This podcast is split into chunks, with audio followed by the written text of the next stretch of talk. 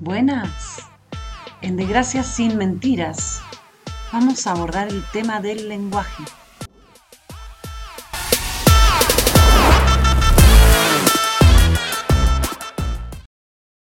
Quiero empezar haciéndote una pregunta. ¿Por qué nos cuesta tanto dar lugar a experiencias amplias, profundas e incomprensibles que sin duda alguna pueden alimentar nuestras almas? En principio quiero agradecerte por permitirme compartir este tiempo contigo.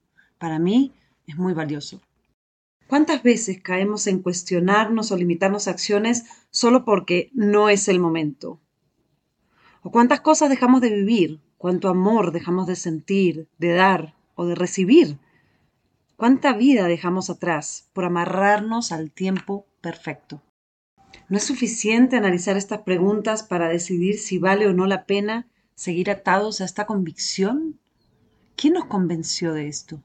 Nos lleva a verificar el límite entre el ser y el hacer. ¿Somos lo que hacemos? ¿Hacemos lo que somos? Rara vez, siendo honestos, nos enfocamos en el ser. No tenemos la capacidad de trascender, entonces evaluamos la existencia con la pregunta más inteligentemente manipuladora en la vida. ¿Qué tanto he hecho en la vida? Y decime si no. Cuando pensamos en esta pregunta, inmediatamente, ¡cling!, nuestra cabeza se va a casa, carro, hijos, casarnos. ¿Qué nos pasa? Entonces, como el tiempo jamás será perfecto, nuestro destino es definitivamente fracasar. ¿Por qué nos exponemos a eso? Entonces, en ese momento, cuando nos conectamos con ese 1%, diría yo, nos vemos encerrados en un callejón sin salida. Porque al final de cuentas, como construimos en algo tan banal, nos damos cuenta que eso no construye nuestra felicidad. Y finalmente logramos tener el caso, eh, la casa, el carro, los hijos, la pareja, pero eso no nos hace más ni menos felices. Y entonces empezamos a sentir soledad, empezamos a sentir angustia, empezamos a tenerle miedo a la soledad o miedo tal vez a no querer tener hijos, o miedo a decirle al mundo, soy gay. ¿Por qué hacemos esto? ¿Qué tal si cambiamos la óptica? Entonces cuando nos preguntamos qué tanto ha hecho en la vida, vamos a pensar qué tan intensamente hemos amado, qué tantas equivocaciones nos hemos permitido y hemos aprendido, qué tanto hemos permitido que algo no esté bajo control. ¿Es igual? ¿Te consideras igualmente exitoso?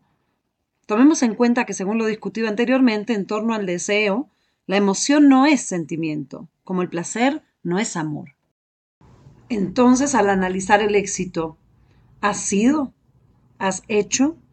¿Qué tanto de tu vida cambiaría si pensaras con el espíritu? El tiempo es el momento para el espíritu diferente al que es para tu cabeza o para lo que haces. Jamás es tarde para, para empezar. Consecuentemente, errar es la experiencia más divina, poderosa que el universo nos puede ofrecer para enriquecer el espíritu.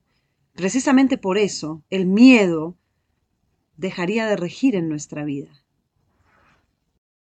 Si cambiamos nuestra noción del tiempo perfecto, nos vamos a dar cuenta que esas limitaciones temporales desaparecen y no existe ningún temor a equivocarnos, porque eso es intrínseco a vivir. ¿No sería una verdadera descarga emocional pensar en que todo es posible? El tiempo para todo es ahora, para lo que vas a hacer y para lo que vas a dejar de hacer. Si ya entró a tu cabeza eso de hacer o no hacer, es porque este es el momento. No hay que esperar nada más. Dale, nos vemos en el 99%. ¡Chao!